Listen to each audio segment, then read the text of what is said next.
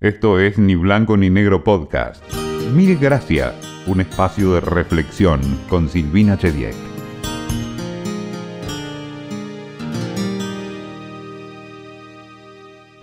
Siempre tuve más preguntas que respuestas. Sé que la duda tiene mala prensa, pero creo que puede ser un muy buen motor para preguntar a quienes saben. Tengo solo algunas certezas. Una de ellas es que el agradecimiento es una gran cosa. Por eso, mil gracias de antemano por escucharnos.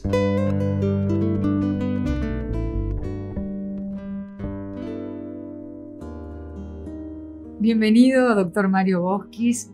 Si fuese a leer tu currículum, nos pasaríamos mucho tiempo del que tenemos planificado para charlar. Entonces yo te pregunto, ahora, a esta edad que tenés, que si querés la decís y si no, no, ¿cuál es la presentación que más te gusta? Soy preventólogo. Qué bueno.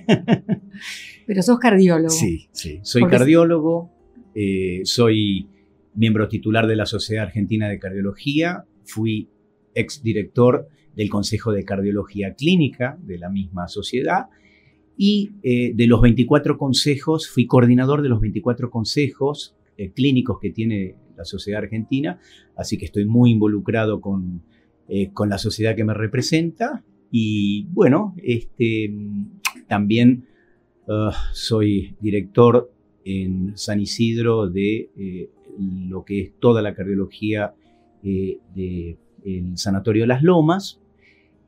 Y por último, este, donde tengo mi corazoncito es en el grupo Bosquis, que es un grupo familiar que trabaja en lo mismo desde hace más de 60 años. Así que bueno, eh, digamos que esa sería mi presentación, eh, como dicen los americanos, in a nutshell, como se dice en español, puesto en una cajita y con moño. Bueno, hablando de cajitas y demonios, tenés un libro en tus manos eh, mm, que escribió tu padre hace muchísimos años y tu padre fue un disruptivo en algún punto, ¿verdad? Bernardo Bosque. Así es, así es. Bernardo fue este, un visionario, este, fue uno de los primeros que trajo a la Argentina lo que se llama la ergometría, que todos la conocemos hoy por hoy como bueno, la famosa prueba de esfuerzo, en el cual ponemos a una persona a hacer actividad física y vamos midiendo los parámetros cardíacos. Eh, disruptivo, ¿por qué? Este, lo dijiste bien, porque 50 años atrás le decían, vos, que usted va a poner a alguien que tiene un problema cardíaco a que camine en una cinta o una bicicleta? Y hoy por hoy Cualquiera de nosotros sabemos que es un test básico que se hace a toda persona que quiere, eh, que necesitamos tener un diagnóstico de lo que es la enfermedad coronaria, un pronóstico o eh, evitar un infarto agudo de miocardio. Este, por lo tanto, bueno, eh, todas estas técnicas este, y todo el arsenal de los últimos 50 años es realmente impresionante este, lo que se ha visto lo hemos podido vivir. Este, te voy a decir, mira, yo tengo 62 años, jóvenes años, ¿no? Yo tengo 61, así que estamos... somos de la misma generación. Hemos visto los mismos avances, solo que yo como paciente. Bueno, así es, este, eh, eh, es prácticamente increíble que hoy podamos ver mover al corazón simplemente con el hecho de poner eh, lo que se llama un transductor en el pecho y podemos ver las paredes del corazón, podemos ver las válvulas cardíacas, podemos ver la función de bomba del corazón. Esto antes solamente se podía lograr introduciendo catéteres o tubos dentro eh, del organismo o utilizando, bueno, la vieja semiología, ¿no? Utilizando las manos, utilizando este, la vista, eh, utilizando el oído. Y el famoso, bueno, algo que en el arsenal del cardiólogo no puede faltar y que todavía se usa, el famoso estetoscopio. Claro. Bien, hoy en día tenemos todo un arsenal terapéutico, de diagnóstico y terapéutico que ha modificado la evolución natural, teoría, de lo que es la cardiología. Vamos al ABC. Hace un rato dijiste la enfermedad coronaria. ¿Qué son las coronarias? Las coronarias son las arterias que irrigan al corazón. Básicamente el corazón es una bomba que se mueve en todo momento, es una bomba muscular, es un músculo, y a diferencia de un músculo de la mano, de la pierna o de cualquier otro lugar que muchas veces está quieto, el corazón está todo el tiempo en movimiento y por eso necesita una irrigación este, constante, una oxigenación constante. ¿Quién la brinda? Son tres arterias coronarias, ¿eh? que son la descendente anterior, la coronaria derecha y la circunfleja, la que nos da eh, una irrigación completa del miocardio o músculo cardíaco. ¿Y por qué cuando a una persona que está comprometida en el sentido que tiene obstruidas más de uno de los canales que van al corazón, si se le hicieron siete bypasses y, y, las coronarias son tres. ¿Qué quiere decir eso? Perdón, perdón la, brutalidad. No, no, por supuesto, es, es, una muy buena pregunta. A ver, em, el bypass, bueno, para todos los que nos están escuchando. Gracias al doctor Favaloro. Exactamente. Te abren el, esternón.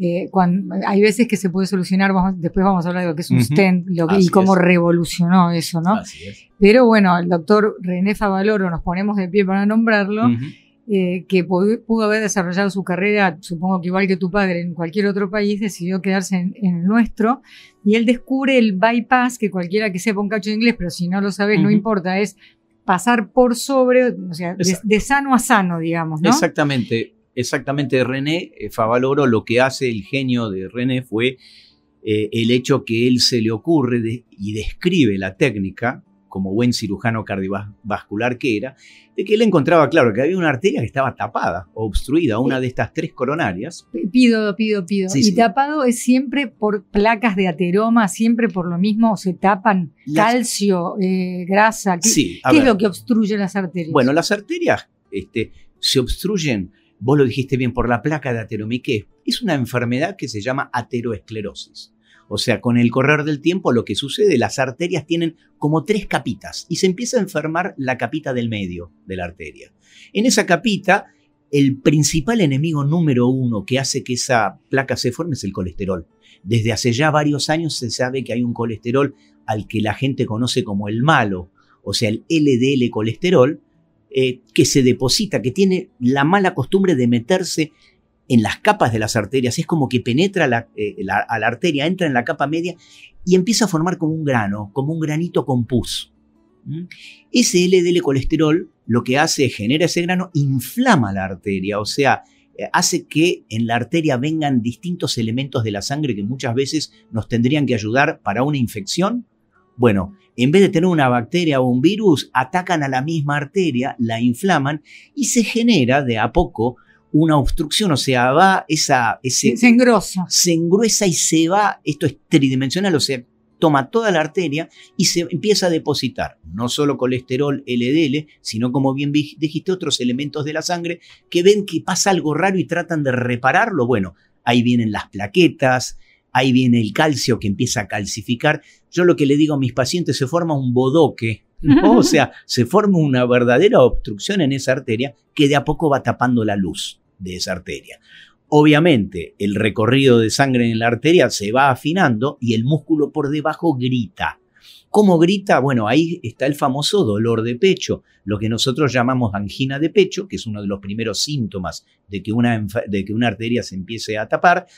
Cuando se obstruye totalmente, eso genera el infarto de miocardio. Pero yendo a tu pregunta, ¿qué hacía René para...? Claro, pero ponele, se va, esto se va complicando y a René se le ocurre en qué década? En los años 60, en la Cleveland Clinic, en los Estados Unidos. ¿no? Es, en Ohio, exactamente, en, Cleveland, este, donde él este, estudia eh, como cirujano cardiovascular distintas técnicas de cirugía cardíaca, se le ocurre, ¿por qué no hacer un puente entre la zona que está obstruida y la zona que está este, normal de la arteria? ¿Y de dónde saca la sangre? Bueno, la sangre tiene que venir del lugar principal donde viene la sangre, que es la arteria aorta, que es la arteria principal del organismo. Maestro. El caño maestro. Muy buena, muy buena definición. ¿Y cómo lo trae? Del caño a, a la coronaria que ya está sana, o sea, traspasando. Dice, ¿de dónde puedo agarrar otro caño? Y lo voy a agarrar de una vena. Safena. Agarra una vena o tomo una vena safena. Las venas safenas, eh, para lo que no se escucha, son venas que están en las piernas. Entonces, toma una vena safena, la preparan como si fuese una arteria y este, toman una lonja de vena y te hacen ese puente. Entonces te hacen el puente desde la aorta hasta la coronaria. Por eso se llama bypass o puente aorto-coronario bajo la técnica del doctor René Favaloro. ¿Y cuántos bypasses te van a poner? Depende del número de obstrucciones, porque lo que queremos lograr es una revascularización completa, o sea, una desobstrucción completa. Entonces lo que hacemos es, tomamos esas venas afenas y vamos a ir a distintas arterias. Podés tener la descendente anterior, podés tener la circunfleja.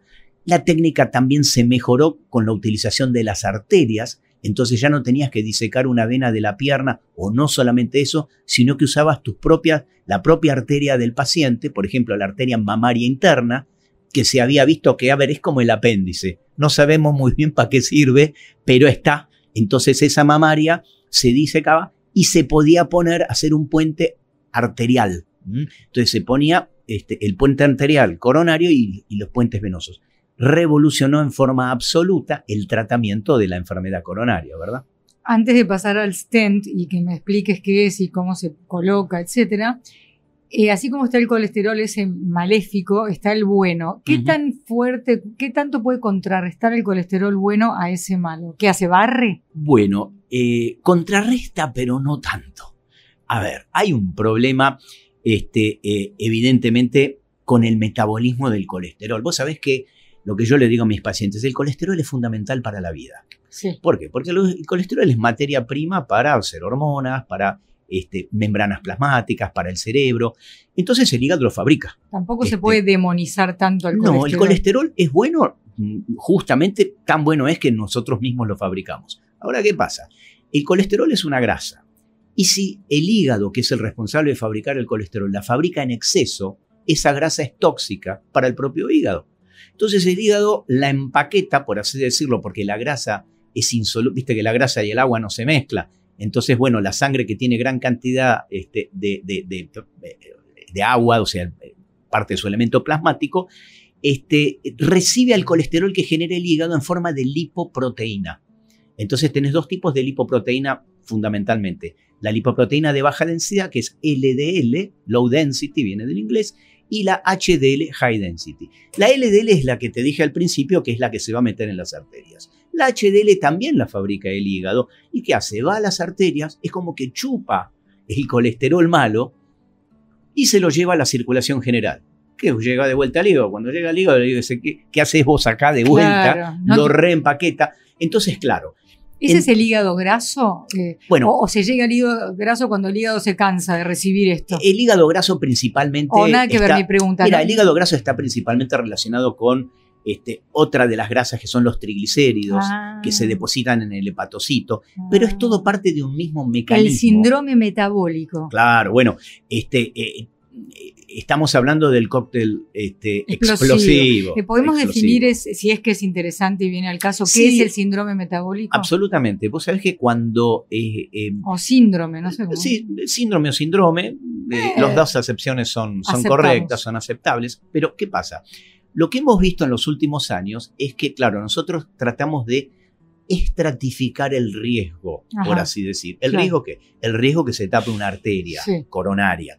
Entonces, se ha visto que aquellos que tienen un colesterol LDL aumentado, ¿no? que es el colesterol malo, que tienen obesidad, y acá no estamos estigmatizando al que es más gordito, estamos diciendo que la obesidad es una enfermedad importante, es una enfermedad inflamatoria. ¿Te acordás que yo te hablé de la inflamación de las arterias? Bueno, algunos definen la obesidad como una inflamación de mediano grado de todo el organismo, o sea, está todo alterado, este, producido por este, hormonas que generan el, el eh, adiposito, ¿no? las células grasas, que generan hormonas, por así decirlo, mm, que hacen mal a la salud. Entonces, obesidad, este, el HDL bajo, o sea, tener el bueno bajo, que es el protector, no te protege tanto. Los triglicéridos este, aumentados conforman ese cóctel que, ¿por qué decimos que es el cóctel explosivo? Porque cuando se hacen estudios observacionales y se dice, mira, todos los que tienen este síndrome, que lo llaman síndrome metabólico, porque a fin de cuentas es una alteración metabólica, no me quiero olvidar una que me, está hablando que era el azúcar elevado, ¿no? O sea, este, la glucemia elevada. Muchas veces la diabetes tipo 2 es eh, consecuencia de algún gen que tenemos, pero en nuestra forma de vivir. Por supuesto, siempre existe una predisposición que a veces trae, uno trae de fábrica, genéticamente determinada, pero siempre existe un gatillo. Y en este caso el gatillo obviamente es el siglo XXI, ¿no? O sea, el estilo de vida que llegamos. Ahora, como te decía, el, tema del síndrome ¿Por qué metabólico. una bomba? ¿Por qué es una porque bomba? es una bomba porque se ha visto en estudios de asociación que aquellos que tienen todos estos parámetros sin tratar tienen mayor cantidad de eventos coronarios o vasculares. O sea, no solo mayor cantidad de infartos de miocardio, sino accidente cerebrovascular. Ah, Y a eso, este, eh, de alguna manera, teniendo este, todos estos parámetros bioquímicos y estos parámetros fisiológicos que te nombré en observación y poder detectarlos y tratarlos a tiempo, evidentemente baja en forma significativa este riesgo.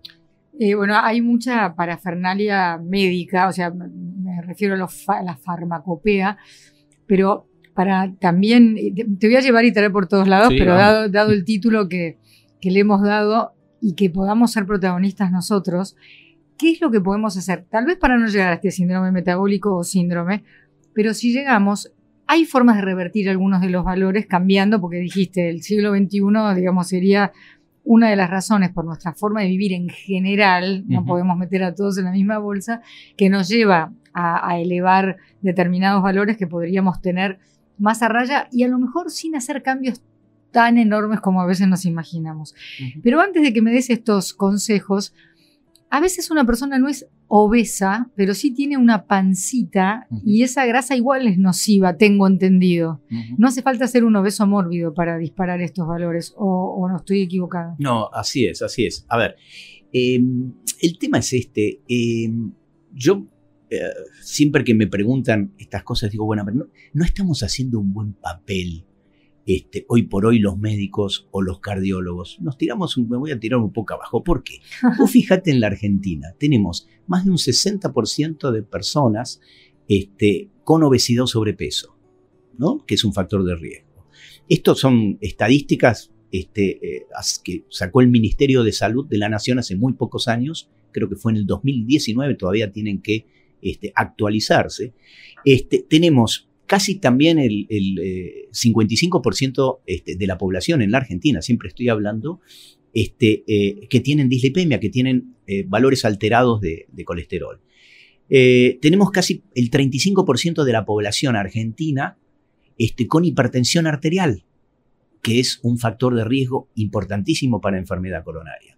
Tenemos casi un 20 a 25% de la población que es fumadora. Mm, Fíjate todos estos parámetros que te estoy diciendo, que son todos factores de riesgo o prevenibles.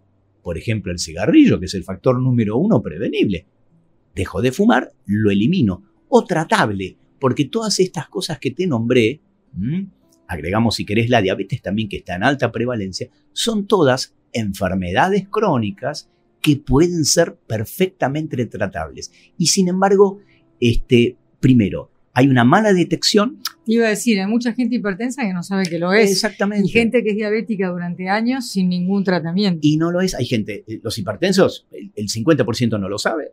Es- ¿A qué este, llamamos hipertensión? ¿A qué, qué- qué nu- qué, mm, qué valores y cómo hay que medirlo para saber? Porque uno puede tener, hay gente que tiene, viste, el síndrome del guardapolvo blanco, otra que se toma la presión un día que está medio loco. Así es. Decime en qué circunstancias hay que tomar la presión y cuántas veces para sacar un promedio y decir soy o no soy hipertenso y a qué edad, qué valores. Mira. ya que estamos, hagamos un servicio sí. a la comunidad. No, totalmente, porque es- esto es consultorio abierto. Como si estuviésemos en el consultorio, vos estás. Son las preguntas, Silvina, que me hacen los pacientes, así que Eso perfecto. es lo bueno de que te entreviste una persona un poco hipocondríaca y muy curiosa.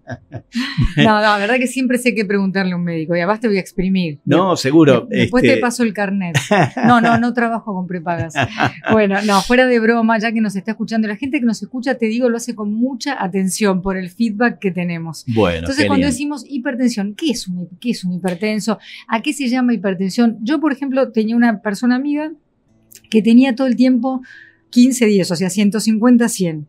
No eran picos, pero entiendo, después escuché a un médico que la trató, decirle que eso sostenidamente era muy malo para sus arterias y con un solo medicamento no andaba bien. Entonces se le hicieron una combinación y ahora es una persona normotensa, es decir, está todo bien en, su- es. en su vida.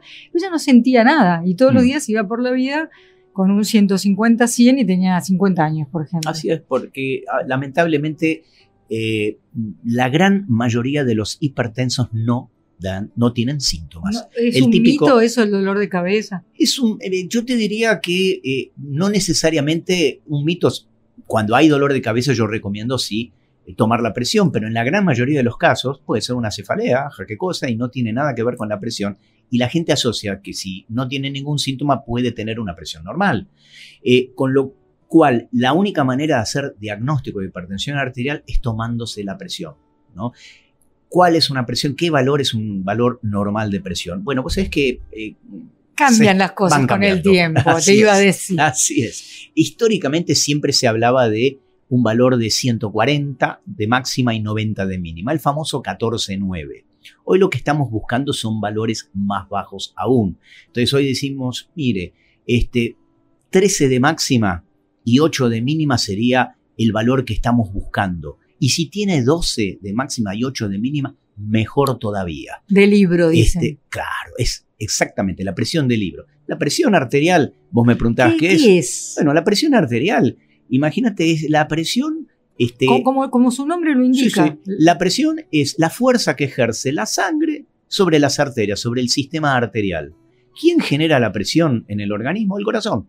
O sea, el corazón bombea y al bombear, este, por los caños, decimos, ¿no? Las arterias, genera una presión determinada. Y después hay canillitas de salida, que son arterias más chiquititas que se llaman arteriolas. Entonces, entre el corazón y las arteriolas fluye la sangre, y fluye a una presión determinada, eh, generada por el corazón y por las arteriolas.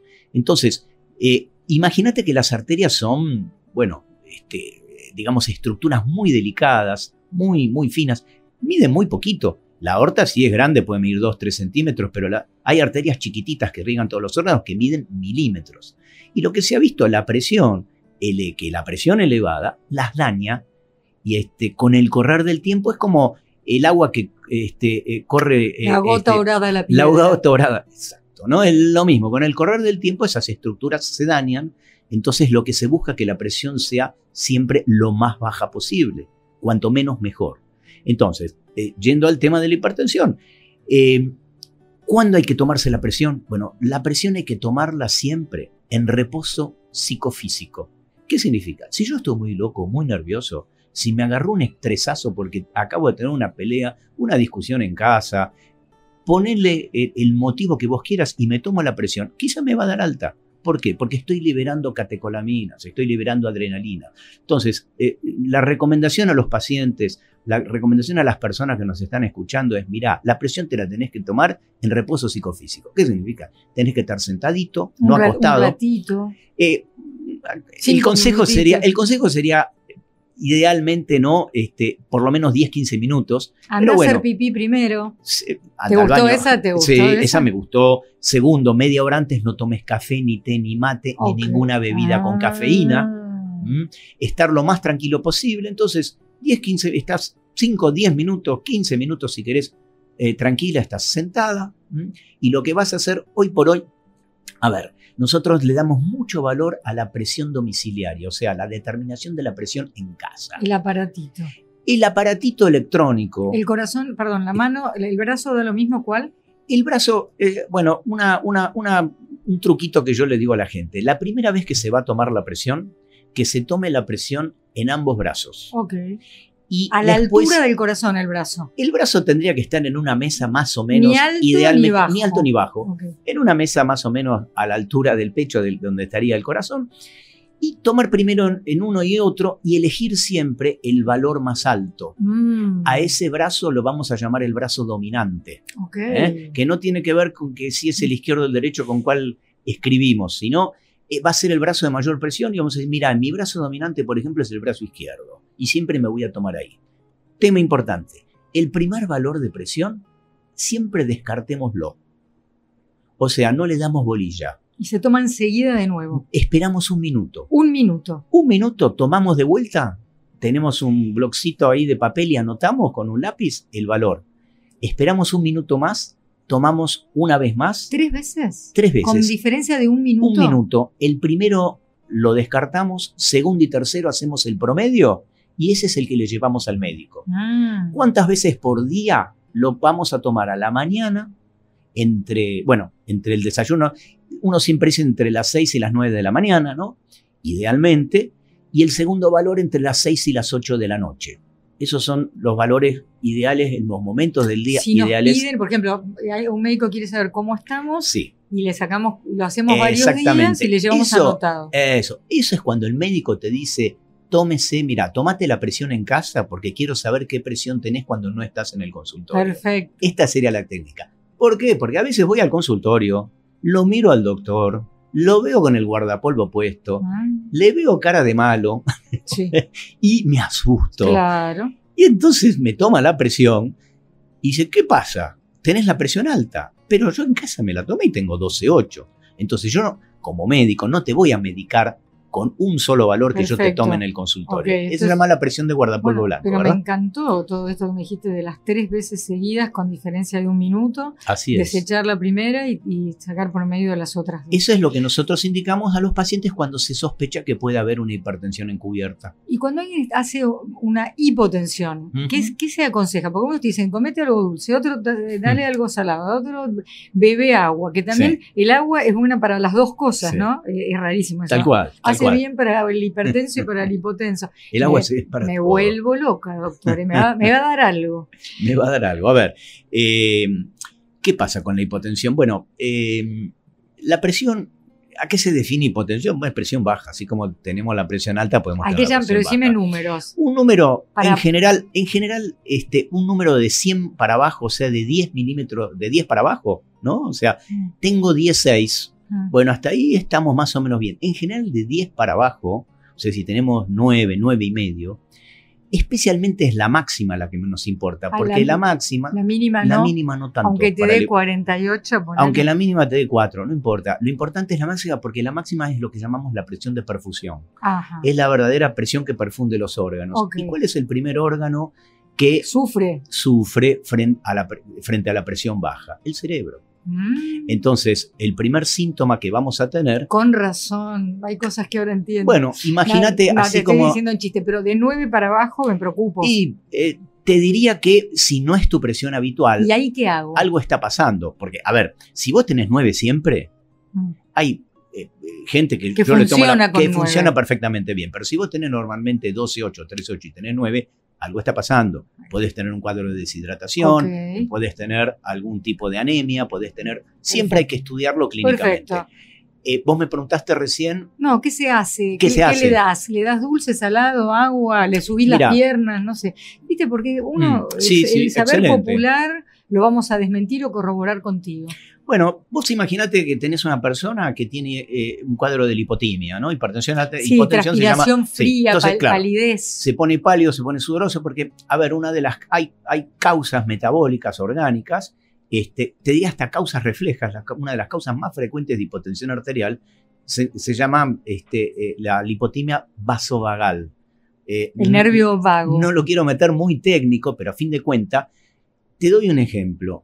Tenemos una persona que va a sacarse sangre Mm, a la mañana, está en ayunas, mm, está muy asustada porque no le gusta que le saquen Ah. sangre. Ve una aguja grandota, mm. y la técnica le dice, no te preocupes que no te va a doler, y te pinchan, y vos sentís la agujita y mirás. Te- en vez de mirar por otro lado, estás mirando y ves algo rojo que sale. Ah, ¿Y qué te pasa? ¡Prum! Perdés el conocimiento. ah. Te pasó lo que llama un síncope. Un síncope. ¿Mm? Síncope no es ataque cardíaco, No. síncope es pérdida de conocimiento. Claro, un flor de jabón, todo el mundo se asusta mucho. Acá en Argentina jabón es miedo, por si nos están escuchando en otro país. te, te agarra este miedo importante. Bueno, lo que, está, lo que está sucediendo es que te bajó la presión, te llegó menos sangre al cerebro y el cerebro lo primero que hace cuando le llega menos sangre, Economiza. economiza y se apaga. O sea, sigue funcionando, pero apaga qué? La conciencia, porque el cerebro dice, "Ven, no me vas a necesitar por un rato, entonces te corto la luz. Eh, ¿Qué se hace cuando uno tiene hipotensión? Bueno, eh, en estos casos yo te estoy hablando de un caso este, extremo, ¿no? Que es el, simpo- el síncope vasovagal. Te pones pálido, te pones sudorosa, hay un nervio que se llama neumogástrico o vago que eh, produce vasodilatación, este, o sea que las arterias, esas canillitas que yo te dije que eran las arteriolas, en vez de cerrarse se abren. Entonces, toda la sangre que estaba en el sistema, o sea, el corazón bombea contra canillas abiertas. ¿Qué pasa en casa cuando abrimos todas las canillas? Pierde Este, presión. Pierde presión si no tenemos un electroneumático o algo que sube la presión. Bueno, entonces, como nos llega menos presión, lo primero que tenemos que hacer, bueno, es nos acostamos, o sea, acostamos al, al- al- al paciente, a la, a la persona que tuvo este, esta lipotimia y le levantamos las piernas. Primero que hay que hacer. Eso es mecánico. No mucho. mecánico. Le levantamos 30 grados, un poquito, lo que sería que si le ponemos dos almohadones debajo de las piernas, Le vuelven los colores. y con eso mejora lo que se llama el retorno venoso, o sea, toda la sangre venosa vuelve al corazón y el corazón bombea más sangre y lo manda para la cabeza. Listo. Primer tema. Segundo, ¿qué se le da? ¿Azúcar o sal? Sal. ¿Mm? O sea, un poquito de sal, este, eh, Abajo de la lengua unos se, pone, granitos. se puede poner abajo de la lengua unos granitos, pero supongamos que no tenemos algo tan extremo. Supongamos que tenemos, supongamos que tengo una lipotimia, me bajó la presión y digo, che, estoy... Me este, siento raro. me siento todavía raro. Bueno. me, me responde. Exacto, pero, pero tengo la, me tomo la presión, tengo la presión muy baja. Bueno, lo primero que yo indico es, mira, hidrátate bien. Claro. Antes de dar sal o antes de hacer cualquier cosa, en ese caso, que no es un caso extremo, Hidratate. hidrátate, ¿eh? hidrátate muy bien y anda controlándote los valores de presión. Acostate y levanta las piernas Y anda controlando. Y nunca ustedes se, se asustan tanto por la presión baja, salvo que te caigas redondo contra el cordón de la vereda. Así es, y siempre, si la presión baja y si es persistente, hay que estudiarla, ¿no? ¿Por qué sucede? Doctor Bosquis, infarto de miocardio. Síntomas de alarma en hombres y en mujeres. Tengo entendido que no son iguales. Así es. ¿Podemos hablar de ese menú de Ujú. síntomas? Vamos con ellos primero, ustedes. Después me quiero dedicar mucho Nosotros. a nosotras, que siempre tenemos el corazón partido. Bueno, este, a no, ver. no siempre, pero usted me entiende. No, doctor, Somos muy eh, románticos. ¿Por qué existe se localizan las emociones ahí, el corazón roto? Síndrome del corazón roto. Existe. ¿Existe? ¿eh? Bueno, espere, Sí, entonces sí. espere. Vamos con los síntomas de ustedes, los duros. Ok, bueno, el síntoma cardinal del infarto de miocardio es el dolor de pecho, el dolor precordial. Ese, ¿no? que, ese que se describe como una pata de elefante. Eso, esa famosa pata de elefantes lo describen como opresivo, constrictivo. eh, eh, el que tuvo un infarto lo, lo sabe, lo reconoce y, y lo ¿No se parece a la angustia? No se parece. A ver, eh, Primo hermano, de Es- cuando se te cierra el pecho. digamos que la angustia es como. Bueno, de hecho. Porque se ang- angst. Angor, el Bien. nombre, el término eh, científico de la angina de pecho, angor es constricción. Claro. Cuando uno define Y la angustia, viene de lo mismo. define también constricción. Pero, este, bueno, el tema de, el tema de la angustia, este, generalmente mm, todos más o menos han sentido y lo conocen. Claro, y esto es diferente. Claro, y saben lo que es, yo antes tuve esto y ahora lo tengo de vuelta y esto me parece que es angustia y más si está asociado, bueno, a pensamientos o emociones Claro, este, eh, eh, problemáticas. Yo sé causa-efecto. claro. Me está pasando esto y estoy angustiado. El infarto muchas veces aparece en la mitad de la nada Sí. o de la mitad de la nada. Se siente como un dolor este, eh, muy importante, muy fuerte, en la zona que decimos la zona de la corbata, en la mitad del pecho. En general no es este, a la izquierda o a la derecha, sino es en la mitad del pecho. Y tiene o puede tener las características de irradiarse, o sea, se puede irradiar a un brazo, mm, puede ser el brazo el izquierdo. generalmente el izquierdo, pero puede ser el derecho, pueden ser los dos brazos, puede irradiarse al cuello, puede irradiarse a la mandíbula. O sea, es un dolor que tiene sus características y que muchas veces confunde, porque a veces el dolor no tiene toda esta constelación de, del angor pectoris que yo eh, te comenté recién, sino que a veces puede doler solamente el brazo izquierdo, a veces se, Se da- siente como una náusea o un dolor en la boca del bueno, estómago. esos a veces se asocian otros, este, otras manifestaciones. Por ejemplo, cuando hay un infarto eh, o un trastorno en la cara inferior del corazón, que está muy cerca del diafragma, y el diafragma es vecino cercano al estómago, da manifestaciones que pueden parecer gastrointestinales por la localización.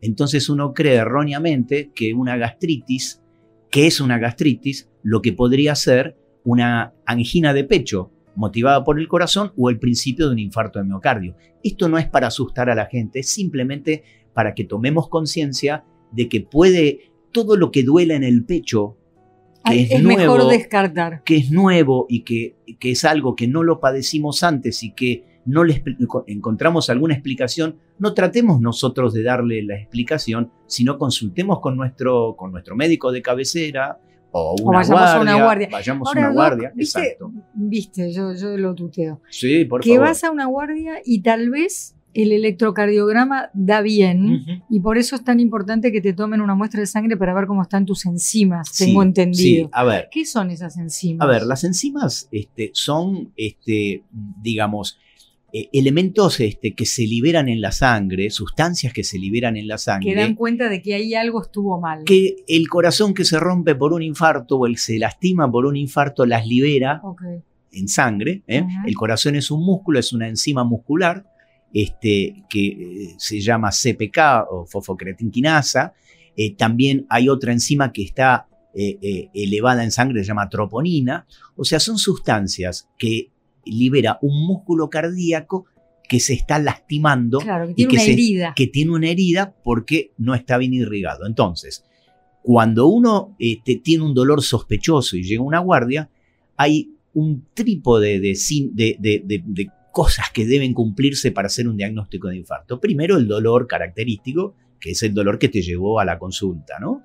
Segundo, te hacen lo que llaman las enzimas en sangre. Y tercero, un electrocardiograma. Ahora, muchas veces esto no tiene una secuencia temporal este, tan lineal. A veces vos tenés un dolor de pecho. Se te puede pasar. Pero ¿qué pasa?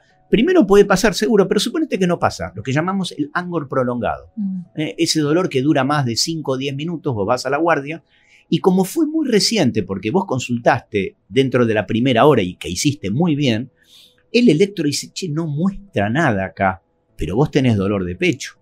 Te voy a sacar enzimas y ver qué pasa. La primera muestra de enzimas tampoco muestra nada, pero como el dolor es muy sugestivo, el médico muy avesado te va a decir, mira, quédate acá en observación y te vamos a hacer una curva enzimática, o sea, ah. te vamos a sacar sangre a lo largo de las horas y vamos a hacer un muestreo y vamos a ir repitiéndote los electros y vamos a ver de qué origen viene tu dolor. Mientras tanto, te voy estudiando otras cosas, porque quizás te voy a hacer una radiografía de tórax para ver eh, si no hay un cuadro eh, respiratorio, neumónico, algo en la pleura. En fin, voy a hacer un diagnóstico de certeza y descartado todo esto, quizás te digo, mira, quizás tu dolor es costocondrítico, es un dolor eh, costal importante y te voy a dar un antiinflamatorio pero va a ser un diagnóstico de así nomás. No, y nunca hay que hacerlo.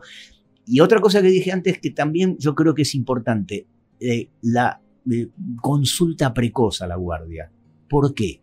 Porque cuanto antes lleguemos a una guardia, si tenemos realmente un infarto de miocardio, el pronóstico es mejor. El pronóstico puede ser excelente porque acá viene la segunda parte que lo hablamos muy al principio, muy por arriba.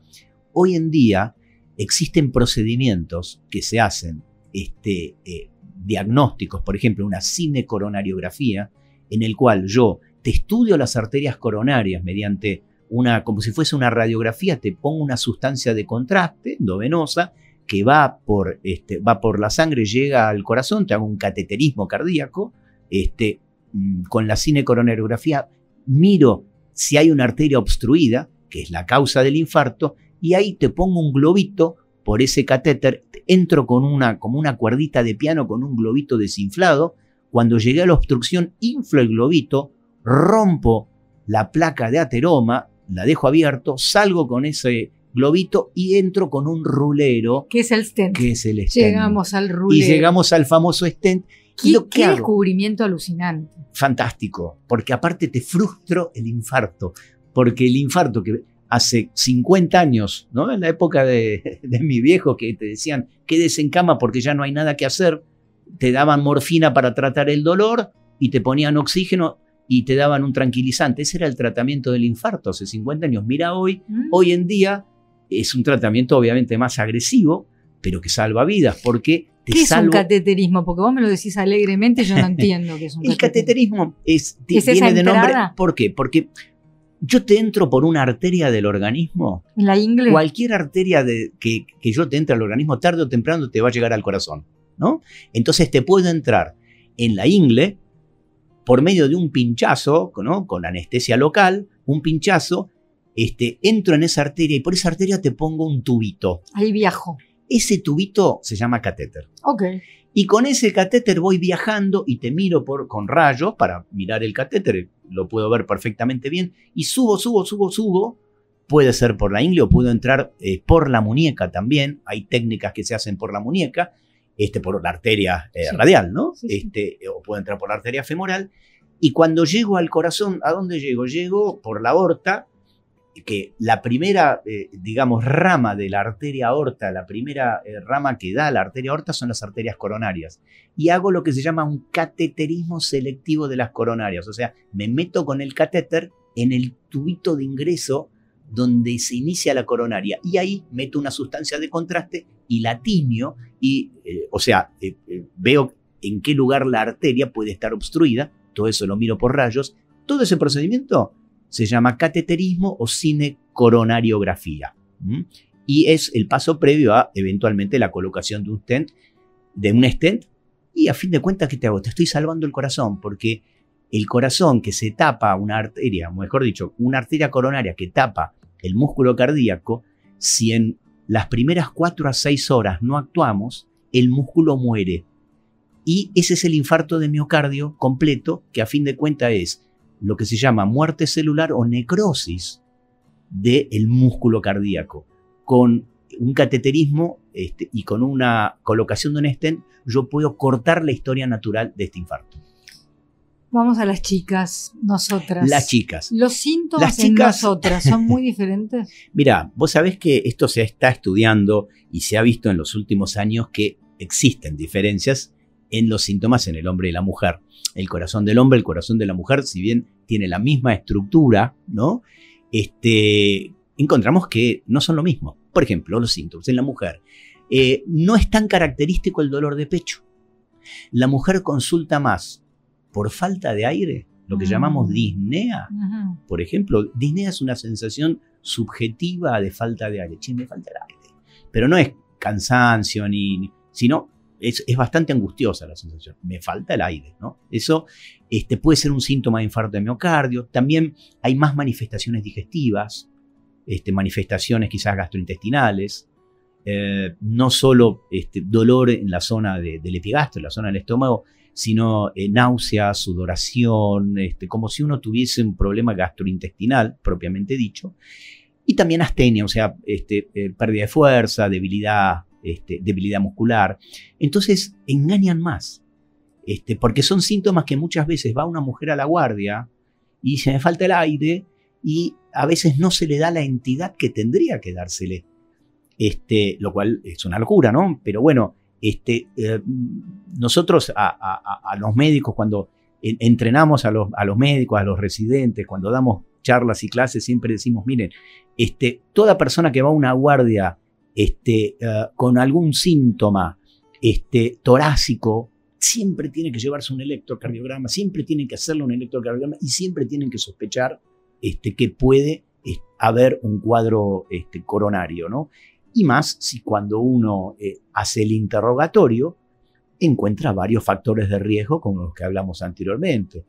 Este, que acá hay otro tema importante también, por ejemplo, en aquellas personas que tienen diabetes, tanto hombres como mujeres, lo que se ha visto es que tienen un umbral del dolor distinto. Mm. Muchas veces eh, eh, no tienen angor y tienen más otros síntomas como los que dije, este, por la misma enfermedad diabética. Entonces, eh, es necesario siempre, obviamente, interrogar al paciente, saber todos sus factores de riesgo y siempre, bueno, este, pensar que puede haber un cuadro asociado que hay que ir a descubrirlo. Nosotras estamos muy protegidas hasta una determinada edad por los estrógenos, ¿verdad? Y a partir de ahí somos más de riesgo. Bueno, eso, eso, eso es así. Eh, históricamente, la mujer, hasta la edad de la menopausia, tiene una protección endógena, una protección este, por, por las hormonas femeninas. Eh, por eso la curva, de alguna manera, de enfermedad coronaria empieza a, empieza a llegar a la curva del... Claro, eh, claro, en el hombre se ve que la enfermedad coronaria empieza a aumentar a partir de los 40 años y siempre se dice que en la mujer es a partir de los 50. Estos son términos generales, ¿no? Que se viene, que se viene hablando. Pero mucho de esto está dado por el tema de la protección que generan las hormonas que tendrían un efecto benéfico. ¿Por qué? Porque actúan este, el efecto benéfico sobre las arterias del organismo, principalmente sobre las coronarias, mejorando su función. Ahora, fíjate lo interesante. Cuando se empezaron a hacer estudios clínicos en los cuales la racional era, ¿qué pasa si una mujer que está entrando en la menopausia le damos hormonas para disminuir el riesgo cardiovascular. Bueno, todo bien, pero los oncólogos te matan. Claro, todo bien, pero teníamos a los oncólogos que decían, ojo, porque por algo viene la menopausia y, si tenemos, si empezamos a dar hormonas, puede despertar problemas por otro lado, ¿no? Este, especialmente en personas con antecedentes de cáncer de mama o cáncer de útero. Y no solo eso, sino que del punto de vista coronario o cardíaco también se vio que no disminuían este, los eventos cardiovasculares. Con lo cual se dijo, señores, el tema del reemplazo hormonal en lo que respecta a prevención cardiovascular no va. No va. El factor hereditario es importante, hay que mirar mucho qué, nos, qué le pasó a nuestro papá, qué le pasó a nuestra madre, qué le pasó a nuestro abuelo. Interesante, sí, vos sabés que es, es muy interesante porque te diría que desde que se descubre el genoma humano, o sea que desde que se estudia la composición genética del ser humano, fascinante, hace muy poquito, ¿no? 20 años atrás recién empezamos con esto, este, se ve que existe este, bueno, una predisposición genéticamente determinada para muchas enfermedades este, em, crónicas, ¿no? Ahora, eh, yo diría que eh, lo que es eh, genético, lo que es hereditario dentro del punto de vista de factores de riesgo, hay que prestar principalmente atención cuando esto sucede en edades tempranas. O sea, si yo pregunto enfermedades coronarias, por ejemplo, en la familia, antecedentes de infarto o accidente cerebrovascular, me dicen, bueno, mi papá a los 80 años tuvo un infarto o un ACV. Bueno, eso no es un factor este, de riesgo a considerar en, en, en, Se entiende perfectamente. Una cosa es una maquinaria desgastada y que estamos viviendo más de lo que se vivía antes. Sí. Y otra muy diferente es. Yo te diría, antes de los 40 años, en la familia, si tenés antecedentes coronarios, o sea, de ACV o, infarto de miocardio, es Mucha atención. O mismo hasta muerte súbita. Hay antecedentes de gente joven de que ha tenido muerte súbita antes de los 40 años es un factor a tener en cuenta porque puede haber alguna enfermedad hereditaria no diagnosticada. Bueno, doctor, ahora vamos a hacer de cuenta que estamos en una consulta que está por terminar, ya me revisó y me quiere dar una serie de consejos porque algunos valores no me dieron muy bien. Eh, esto como un servicio a la comunidad. Incluso si me dan bien, pero para lo que sigue, para lo que resta, quiero que cerremos con la higiene, ¿no? Con lo que tengo que hacer, eh, la dieta, sin ser tan exagerados. Pero le voy a hacer una, un reclamo que se lo hago a usted en nombre de todos los médicos eh, habidos y por haber, que es el siguiente. Cuando nos dicen, bueno, evitar el estrés. ah, me río media hora más. Eh, es muy lindo decir eso, pero nos escuchen donde nos escuchen, en el mundo que nos toca vivir, el estrés es difícil de quitar de nuestra vida. Entonces ahora soy toda oídos y haga de cuenta que somos un montón de pacientes escuchando todos los consejos para ser protagonistas de nuestra propia salud y si hay algo para evitar el estrés, ¿cómo se hace? A ver, eh, tips que se entiende en cualquier idioma. Eh, lo que yo siempre le digo a mis pacientes. Primero, actividad física. La actividad física. ¿Cuántas veces por semana y a qué llamamos para alguien que no es deportista? Digamos, sacar a alguien del, sedentarismo a la actividad física, ¿con qué nos conformamos? Empecemos con numeritos. 150 minutos de actividad física por semana, al menos moderada. ¿Eso incluye caminar? Ahora, vamos a, describir. 150 minutos por semana. Eh, cinco veces por semana, media horita, una caminata vigorosa. ¿Qué es una buena caminata? Una caminata vigorosa. Una caminata en la cual podés hablar si estás con otra persona, pero no podés cantar. ¿No? Pruébenlo, hagan la prueba. Es una caminata rápida, no estoy corriendo, no estoy trotando, pero tampoco estoy mirando este, vidrieras o tampoco estoy caminando lentamente. Eh, algunos me dicen, ¿y en tiempo? Le digo, mira, si vos podés hacer en 100 metros un minuto, es bárbaro. Pero no de entrada, pero eh, lo ideal entonces es 150 minutos al menos este, por semana de actividad aeróbica moderada. Cuando digo aeróbica, yo hablé de caminata, pero el que dice bicicleta, perfecto. Este, eh, los que tienen posibilidad de ir a un gimnasio y utilizar una cinta, cinta ergométrica, perfecto. Los que quieren hacer natación, perfecto. Esto es por lo menos. Si uno quiere agregar un poquito más, mejor todavía. Entonces, actividad física. Segundo, si estamos excedidos de peso, como dijimos este, anteriormente, ¿no? hay que bajar de peso. Fundamental, hablamos que la obesidad es un factor de riesgo coronario importantísimo. Entonces, bajar de peso. Tercero, conocer nuestros valores de colesterol conocer nuestros valores de azúcar y conocer nuestros valores de presión arterial. Conocerlos. Hay gente que no los conoce. Como dijimos anteriormente, tomarnos la presión al menos una vez por año, al menos una vez por año, hagámonos un laboratorio de sangre completo, aunque no tengamos nada, pidámosle a nuestro médico que nos pida estas determinaciones. Eh, bueno, este tema importantísimo, si fumo, es la causa prevenible número uno de enfermedad cardiovascular. No hablemos de otra causa, hablemos de cardiovascular, dejar de fumar. Hoy en día hay técnicas este, de cesación tabáquica, hay hasta ciertos fármacos, medicamentos que se pueden usar. Consulten con su médico para ver el qué es lo más adecuado este, para ustedes. Pero dejen de fumar. No hay dosis de cigarrillo óptima por debajo o por encima de la cual voy a tener problemas. No sé, no sé quién va a tener problemas. Yo le digo a todo el mundo, no fume. El estrés. Lo dejé un poco para el final porque la más la, difícil. la dieta, la dieta. ¿Eh? Bueno, ah, la dieta, ahí está. La dieta, bueno, eh, eh, todos sabemos qué se puede comer y qué no se puede comer. Yo lo que le digo a la gente, mira, elegí, hay una dieta fabulosa que se llama dieta mediterránea. La dieta mediterránea básicamente es una dieta, todo lo que venga de la verdulería y de la carnicería está bien. A ver, ¿qué significa? Porque me empiezan a mirar y digo, mira, a ver, eh, carne roja, este, cortes magros, se puede. Pollo, sin la piel. Este, pescados, principalmente todos los pescados de mar que se les ocurra, salmón, chernia, merluza, tienen mucha cantidad de omega 3, este, que es buenísimo, especialmente para tratar de elevar el colesterol eh, bueno.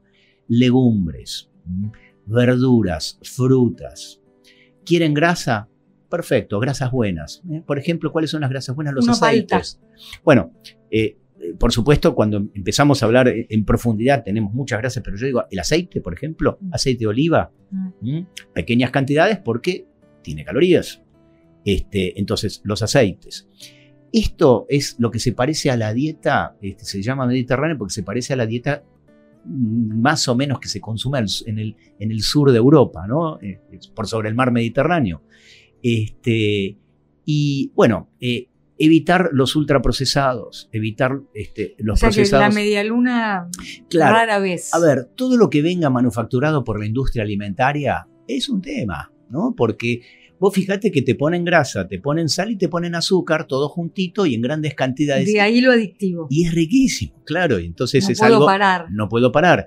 Pero bueno, evidentemente tiene calorías, el que tiene hipertensión o diabetes tiene problemas, el que quiere cuidar un poquito la línea sube de peso. Entonces, ser medidos y ser prudentes. Un, ¿no? poqui- un poquito cada Un, po- un poquito. Y ahora vamos al estrés para cerrar. El estrés. Bueno, Ah, ay, ay, ay. Este, eh, cuando yo pregunto qué es el estrés, o si primero pregunto, eh, ¿está estresado? Me mira y me dice, Doc, sí. me estás cargando. Me estás En cargando. realidad estamos con distrés, porque Claro. estrés tenemos que tener para vivir, pero el distrés es lo que nos enferma. Claro, pero ahí básicamente yo lo que digo, mira, eh, aprendí una cosa. No son los demás o los hechos los que nos estresan, somos nosotros mismos. Y te miran y dicen, ¿cómo es esto? Porque vos decís, mira, el estrés se produce Es una respuesta. cuando hay un desbalance entre tu expectativa y tu realidad. Claro. Cuando tu realidad no coincide con tu expectativa, te estresas. La realidad no la podés cambiar, porque es la que hay. Pero empezá a cambiar tus expectativas. Ahí te miran de vuelta y te dicen, bueno, ¿y, y cómo seguimos con ese tema? Bueno, ahí viene el tema de, este, a ver, decís, mira, no son los eventos lo que nos estresa, sino como nosotros Reaccionamos. reaccionamos ante los eventos. Vos tenés el A, el B y el C. El A es el evento. Abro el diario, abro el periódico, veo una noticia y digo, ¡qué desastre! Y tenemos otra persona al lado mío que abre la noticia y dice, mira. Entonces, eh, ¿qué pasa?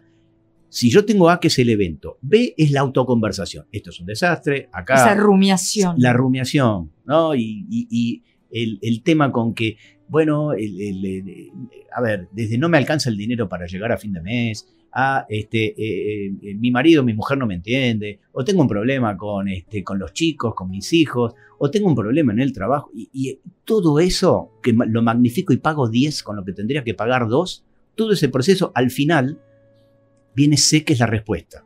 La respuesta es, yo tengo Cortisol, libero cortisol a lo loco. y yo te diría antes todavía, hay una zona en el cerebro que se llama sistema límbico, Mm. ¿eh? que es la zona de las emociones, que se ilumine esa zona. Eso se ha visto con estudios, que se hacen estudios específicos, ¿no? Este, es una sobre respuesta, digamos. Al iluminarse esa zona, lo que, lo que baja es, es, una glandulita que se llama hipófisis, que está justo en la mm. base del cerebro, que es la que libera principalmente las catecolaminas, adrenalina y noradrenalina, y la que baja hacia una zona que es este, encima de los riñones, ¿no? que es la glándula suprarrenal, que libere también cortisol. Entonces, Entonces es la famosa mala sangre. Es la mala sangre porque vos fijate que esa respuesta la usaban nuestros antepasados, quizás para cazar un animal, por ejemplo, que tenía que sobrevivir. Entonces, ¿qué pasa? Es una respuesta de adaptación a un medio agresivo. Entonces, Pero vos si tenías, estoy sentada, lo, Claro, si vos tenías que que salir a cazar un animal, te aumenta la frecuencia cardíaca, respiratoria, se te paran los pelos, se te Sí. dilatan la pupila. Todo eso te pasa leyendo el diario. Mm. Y 50, 60 veces por día. Ese es el efecto del estrés. Entonces, a ver, como, como, decir, como dijiste vos, no se puede vivir sin estrés, pero bueno, que sea la, la sal de la vida y no el beso de la muerte, como, como Mm. decía el filósofo. Nos quedamos ahí. Y ahora yo quería preguntarte, yo, yo tengo la teoría de que el agradecimiento es sanísimo, porque te saca de la queja. En el momento que decís gracias, la queja se, se apaga un poco. Y como esto se llama mil gracias, además de decirte mil gracias por tu tiempo y por todo, todo lo didáctico que has sido, ¿a quién o a qué le dirías mil gracias, doctor Mario Bosquis? Voy a ser romántico. Mm, A mi mujer. Muy bien. ¿Cómo Por se, el apoyo que me da todos ¿cómo los se días. llama ella? Carolina. A Carolina, que está, que está ahí. ¿Qué está ahí? cuyo corazón late a la par del tuyo. Sí. Estuve bien ahí, ¿eh? Bueno, qué lindo, me encantó. Bueno, de verdad, mil gracias. A vos, Silvina, un placer. un Muchísimas placer. gracias. Un gusto haber estado aquí. Esto fue Ni Blanco ni Negro Podcast.